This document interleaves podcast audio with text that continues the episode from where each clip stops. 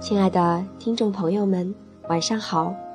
这里是种子之声广播电台《爱种子》的播音节目时间，我是主播周妹。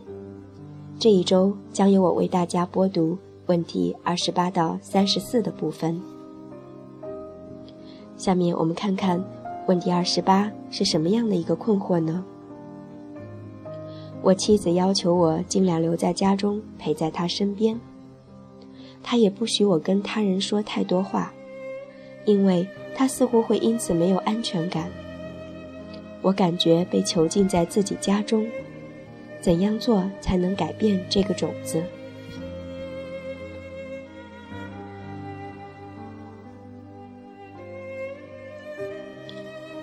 有好多的创伤都是我们自己造成的。我在一家披萨店内，试图跟我的朋友查理。讨论这个他感到自己被囚禁的问题，但几乎得不到他的任何关注。他一直埋头于手机中，贪然无度地浏览网页。但说也奇怪，总是找不到让他满意、能多停留片刻的内容。我抓住他的手臂，查理，听我说，你是可以摆脱这情况的，你不需要天天都这么不愉快。我用另一只手将他的手机拿到桌子下。你知道种子的原理吗？他点头，对此他有所了解。几乎所有时候，我们需要他人来种下意识的种子。我开始解说。我们在问题十六已讨论过，夜里就像回音或篮球，需要一堵墙或一块地板才能够反弹。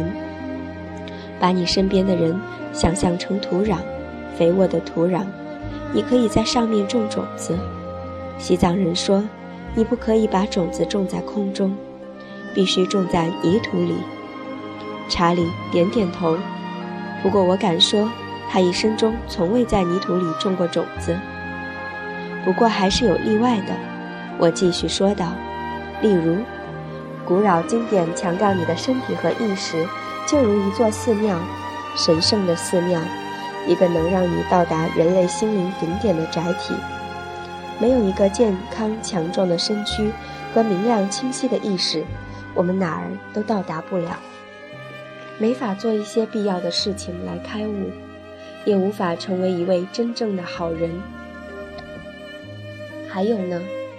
还有，如果我们伤害身体和意识，尤其是故意为之。那我们其实也在伤害他人，因为我们或许是那些善心人士正在帮助的对象。还有呢？还有，你看，通过伤害自己的意识，你会在意识里种下种子。我想这是你感到被妻子囚禁的关键所在。那么我是如何伤害自己的意识的呢？我望了他手机一眼，这手机已神不知鬼不觉地回到了桌上。就在残余的那几片披萨屑旁边，就像已拥有了自己的思维。但处事柔和一点总是比较好的。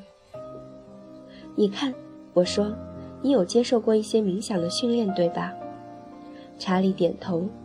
在我们的商业研讨会里，有一个环节，我们运用了布满了猴子和大象的古老冥想图。来教导经理主管们如何提升专注力。那么，猴子象征什么？猴子代表你烦乱的意识，特别是当你尝试专心，却有太多东西使你分心。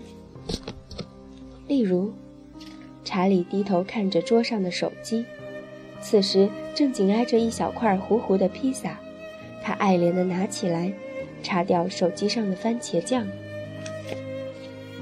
就好像当你正专心地给你老板发简讯时，你的朋友把一片披萨推到你鼻下，他对我微笑，然后你学会如何不受外在事物的影响，重新回到写简讯的事情上。他往前弯向桌子，拿着手机坐下来做示范。我点点头，没错。不过你可以到达两个境界，一个是高度专注的境界。一个是一般专注的境界，高度专注的境界感觉是明亮和快乐的。就好像你正在看一场非常棒的电影，或听着你最喜爱的歌曲一样。不过，如果你过于强求，我停下来，把手指放到他皱起的眉间，说：“那你就会到达一个一般专注的境界，并不是说你丧失了专注，你仍然看着你的手机，而不是看着披萨。不过，你是经过了一番辛苦的挣扎。”才得以专注，因而意识疲惫。正因为你意识疲惫，便像是被框进了小箱子里，意识停留在那里，有点像半死不活。你可能会盯着手机的荧幕看一会儿，徘徊于二十多个不同网页之间，但什么都没有完成。即使你还在看着荧幕，注意力却不集中。也没能真正享受当下，对此你早已习惯，而这样浅薄模糊的专注会伤害你的意识。这和我妻子又有什么关系？查理问道。是这样的，我说。因此，你一直都在将你的意识塞进这小箱子里，过于专注，导致你一时疲惫，也无法得到启发。不是说你由于伤害了他人而种下种子，相反，你伤害了自己。重点在于，因为如此，你也种下了负面的种子。而你妻子，我停顿，让她接着话题。而我妻子就将我框进箱子里，逼我待在里头。查理说道。他点着头，而我可以看出，他对手机的看法开始有点不同。好像不再是他以前认为的朋友了，所以我应该怎么做呢？他抬头说：“你需要种相反的种子。”我回答道：“你需要让你的意识有一些空间，让它更宽敞、更开阔。”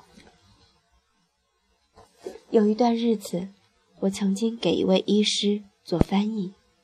我说：“而有一天，而有一天。”他给某人开了一个非同寻常的药方，他们跟你有相似的问题，长时间的被困在一个狭小的地方，他们期待医生开一些药，但他却翻阅起了一本刻在木头上的用藏文写成的古老的医书，在某一页停了下来，然后他说：“我给你开的药方是每晚夜幕低垂后到外头走走。”仰望天空，五分钟站着不动。除了天上有多少星星，宇宙中还有多少其他的世界外，什么也别想。查理，我觉得你也可以试着这样做。最终，查理其实需要比仰望天空这个举动更多一点的刺激。我们送了他一副精致小巧的望远镜，价格并不昂贵。还有一张新做的荧光图，他的确养成了夜晚出去散步的习惯，陶醉于夜空的浩瀚。他妻子也完全改变了，他们之间达成了美妙的平衡，彼此想当相当享受对方的陪伴，同时有时也会自行出去，花时间陪伴各自的朋友和家人。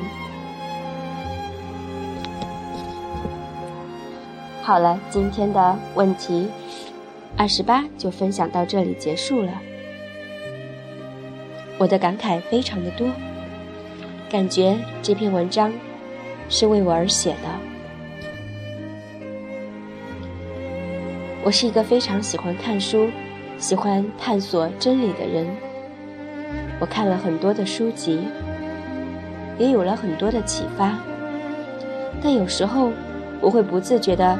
将自己套入书中的那个框框，而没有用一个放松的意识去实践它，去验证它是否真实的适合我，是否我还可以再继续使用下去，而是非常机械的给自己定下来，我要怎么怎么样，我不能怎么怎么样，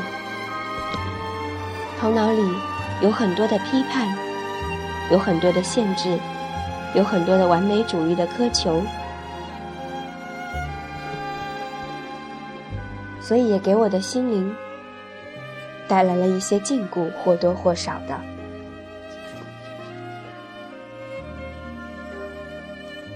这篇文章中提到，给自己的意识更多的空间，让它更宽敞、更开阔，尽量的去接触一些不同的内容，不用刻意，也不用随意，欢迎来到你生命中出现的各种机缘、各种人事物和知识，带着放松的心情，不刻意、不随意，坚持一段时间。我想你会收获非常大。那我们听完这个故事以后，一起开始实践吧。